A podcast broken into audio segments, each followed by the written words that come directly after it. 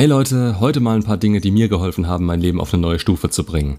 Wenn ihr euch verbessern wollt, sind es vielleicht einzelne Routinen, die euch auf einen guten Weg bringen können. Und da ich mit den fünf Säulen des Lebens arbeite, bekommt ihr hier für jede Säule, auf dem euer Leben aufbaut, eine meiner Gewohnheiten, die die Grundlage dessen gebildet haben, was ich mir heute aufgebaut habe. Nicht vergessen, ich bin auch nur ein Mensch. Zieht euch das Positive von anderen raus. Aber vergleicht euch nicht und nehmt nicht eins zu eins denselben Weg wie jemand anderes, wenn ihr gerade wo ganz anders steht.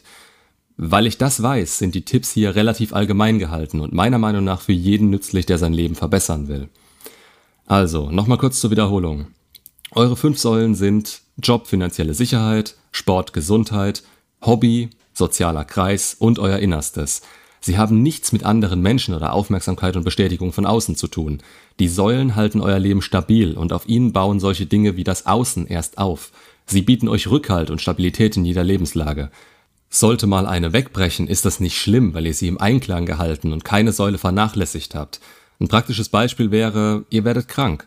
Euer sozialer Kreis und euer Innerstes geben euch Rückhalt und Hobby oder Job eine Routine, damit ihr einen Sinn in eurem Leben behaltet und nicht aufgebt, weil ihr gefühlt nichts mehr habt, wofür es sich lohnt, gesund zu werden oder aufzustehen. Also, meine Gewohnheiten. Fangen wir an mit was relativ Simplem. Sport und Gesundheit.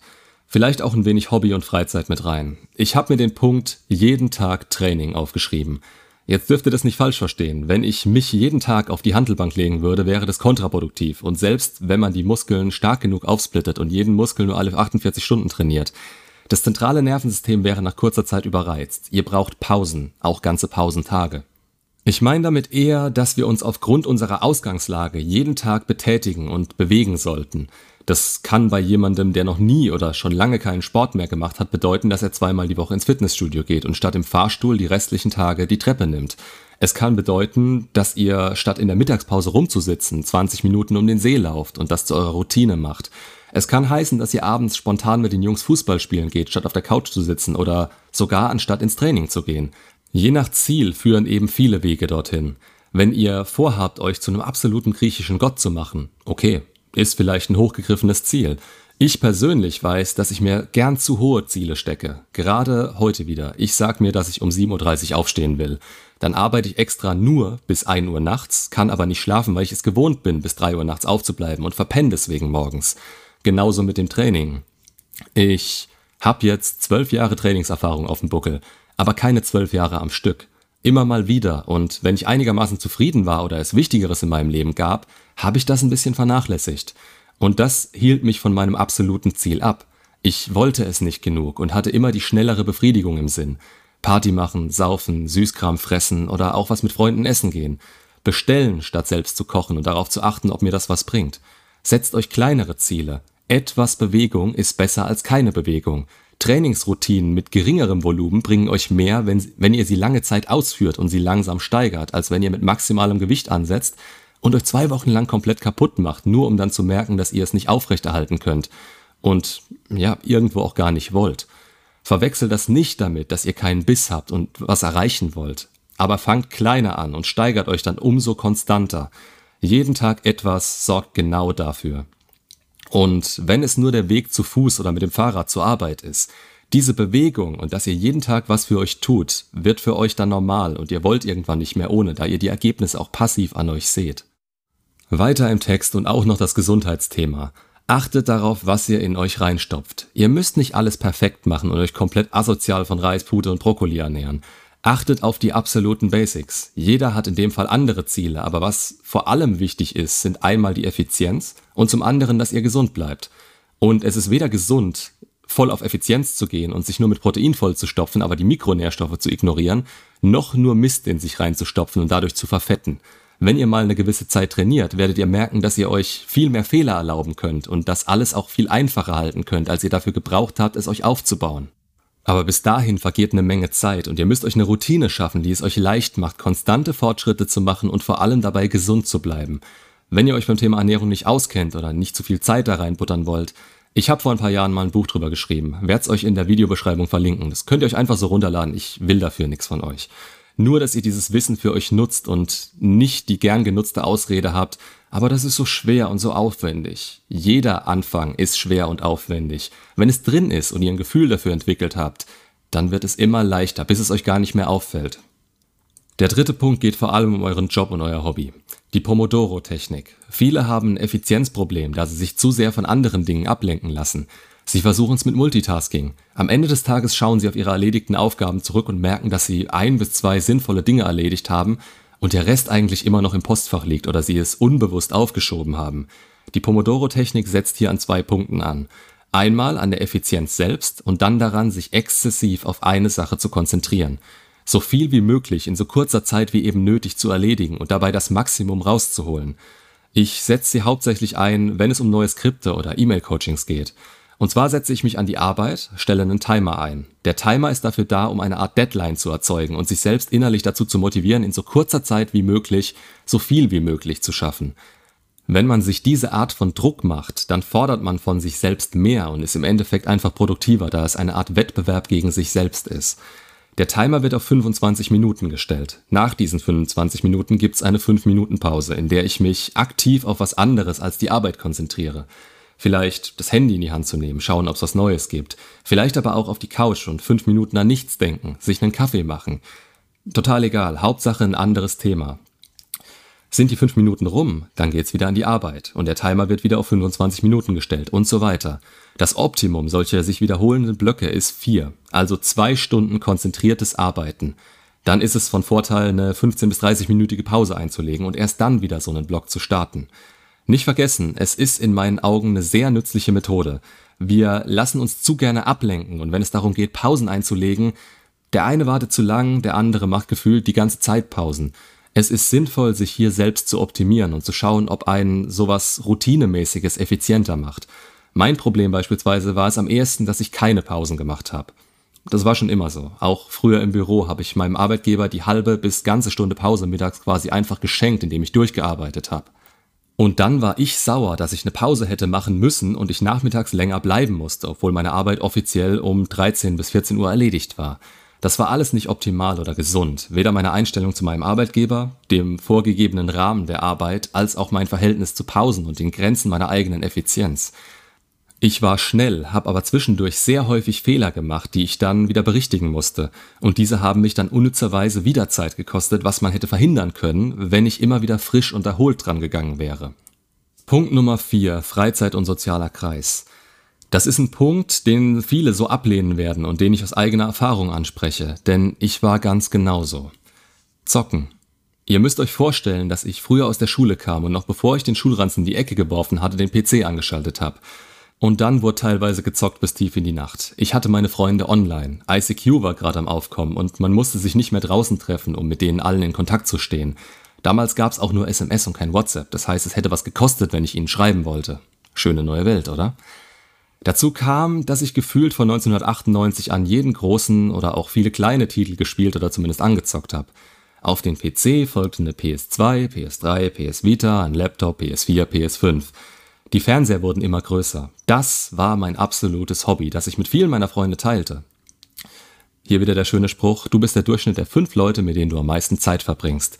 Zum Glück hatte ich über die Jahre auch immer wieder Freunde, die damit zwar was anfangen konnten, die sich aber trotz allem weitergebracht haben. Was ist jetzt das Problem mit der Zockerei? Es bringt euch einen Scheißdreck und ihr verschwendet nur eure Zeit.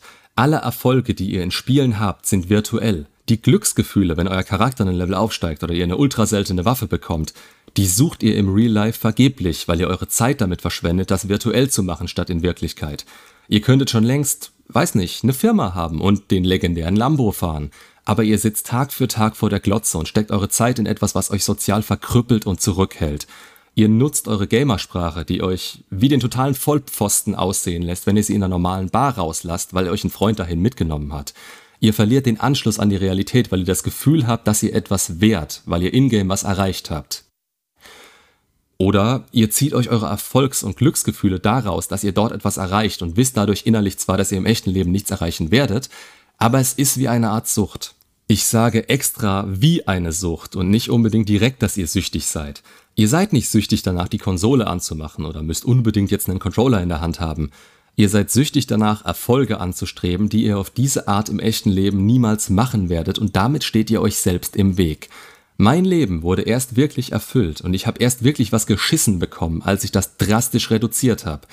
Ja, ich zock immer noch ab und zu, aber ich habe nicht mehr die Zeit oder den Anreiz dazu, mehr als ein bis zweimal die Woche für vielleicht ein oder zwei Stunden dran zu sitzen.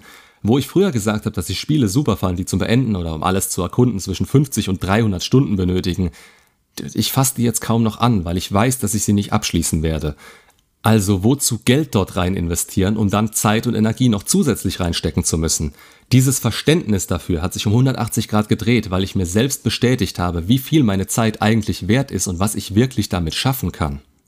Daher ist es in meinen Augen erstrebenswert, gezielt weniger Zeit mit Zocken zu verbringen und sie stattdessen sinnvoll zu investieren. Man muss erstmal an den Punkt kommen, an dem man das selbst erlebt und dadurch versteht. Es komplett sein zu lassen wäre auch Quatsch. Ist, als würde ich euch sagen, geht nie mehr ins Kino und schaut euch keine Filme mehr an. Das ist mal in Ordnung, aber ihr würdet euch hoffentlich niemals hinsetzen und jeden Tag damit verbringen, 10 Stunden Filme zu schauen, wenn ihr damit kein Geld verdient. Und zwar Geld, womit ihr euch ein überdurchschnittliches Leben finanzieren könnt. Der zweite Aspekt davon sind eben auch eure Freunde. Das Argument, welches ich oft höre, ist dann, aber ich rede doch über Discord mit meinen Freunden und zock mit denen.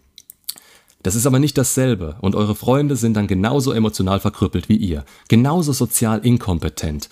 Das muss nicht immer der Fall sein, aber wenn ihr euch alle damit zufrieden gebt, vor dem Rechner zu hocken und mit ihnen zu schreiben oder nur zusammen am Suchten seid, dann verschwendet ihr hier wieder viel Potenzial, eure Zeit vielleicht sogar gemeinsam besser zu nutzen. Am Ende vom Tag geht ihr schlafen und habt wieder nichts erreicht. Sind es wirklich Real-Life-Freunde, dann trefft euch ab und zu mit ihnen, macht was, geht raus. Sind es nur virtuelle Freunde, dann nennt sie nicht Freunde. Das gibt euch ein falsches Gefühl davon, wie euer sozialer Kreis aussehen sollte. Und eure Lebenssäule ist in dem Fall niedriger, als euch in dem Moment bewusst ist. Der letzte Punkt, der eigentlich so ziemlich alle Säulen betrifft, das Pareto-Prinzip, die 80-20-Regel. Sie besagt, dass wir mit 20% Einsatz meistens 80% des Ergebnisses erreichen und dass wir nochmal 80% mehr Einsatz bringen müssten, damit wir die letzten 20% schaffen würden. Das ist es dann logischerweise in den meisten Fällen nicht wert. Und deshalb können wir uns anschauen, was unsere Grundlagen sind, um ein Problem zu lösen oder auf welche Weise wir bestimmte Dinge angehen und diese nach dieser Regel optimieren. Also beispielsweise im Job. Was sind meine persönlichen Ziele, die es tagtäglich zu erreichen gilt?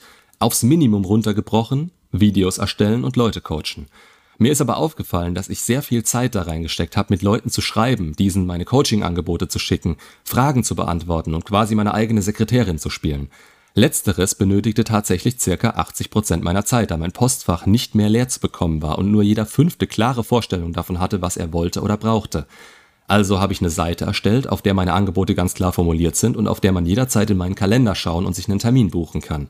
Die Anfragen, die ich per Mail bekam und die mich 80% der Zeit kosteten, gingen schlagartig zurück und ich konnte mich auf Sinnvolleres und vor allem den Kern meiner Arbeit konzentrieren. Schaut euch die Dinge an, die ihr erreichen müsst und dann den Weg, auf dem ihr es erreicht. Vieles kann man aussortieren oder auf leichtere Weise erreichen. Bei manchem investiert ihr zu viel und würdet in sehr viel kürzerer Zeit fast dasselbe erreichen. Dann ist es sinnvoll, sich zurückzunehmen und die dafür nötigen 80% eurer Energie in was anderes zu stecken vielleicht einen anderen Weg oder dass ihr euch mehr aufs Wesentliche konzentriert. So oder so, überdenkt, was ihr tut und was ihr erreichen wollt. Wendet das Pareto-Prinzip in regelmäßigen Abständen auf euer gesamtes Leben an, auch beispielsweise auf eure Freunde oder die Menschen, die euch umgeben. Manche verdienen einfach keine hundertprozentige Behandlung von euch. Da kommt zu wenig zurück und euer Interesse ist das Einzige, was diese Bekanntschaft zusammenhält. Da steigert ihr euch unnötigerweise rein, statt mehr Zeit für Leute zu haben, die es wert wären, diese Aufmerksamkeit zu bekommen. Löst Glaubenssätze auf, die euch sagen, dass ihr etwas auf eine bestimmte Art und Weise tun müsst. Manchmal ist das so, das bestreite ich hier nicht. Oft geht es aber effizienter und stressfreier. Je leichter wir es uns im Leben machen, desto besser wird es auch. Betonung auf, je leichter wir es uns machen. Nicht je leichter wir es uns vorstellen und hoffen, dass es irgendwann so kommen wird. Bleibt dabei in der Realität und wägt Pro und Contra für euch ab. Macht's gut und bis zum nächsten Video.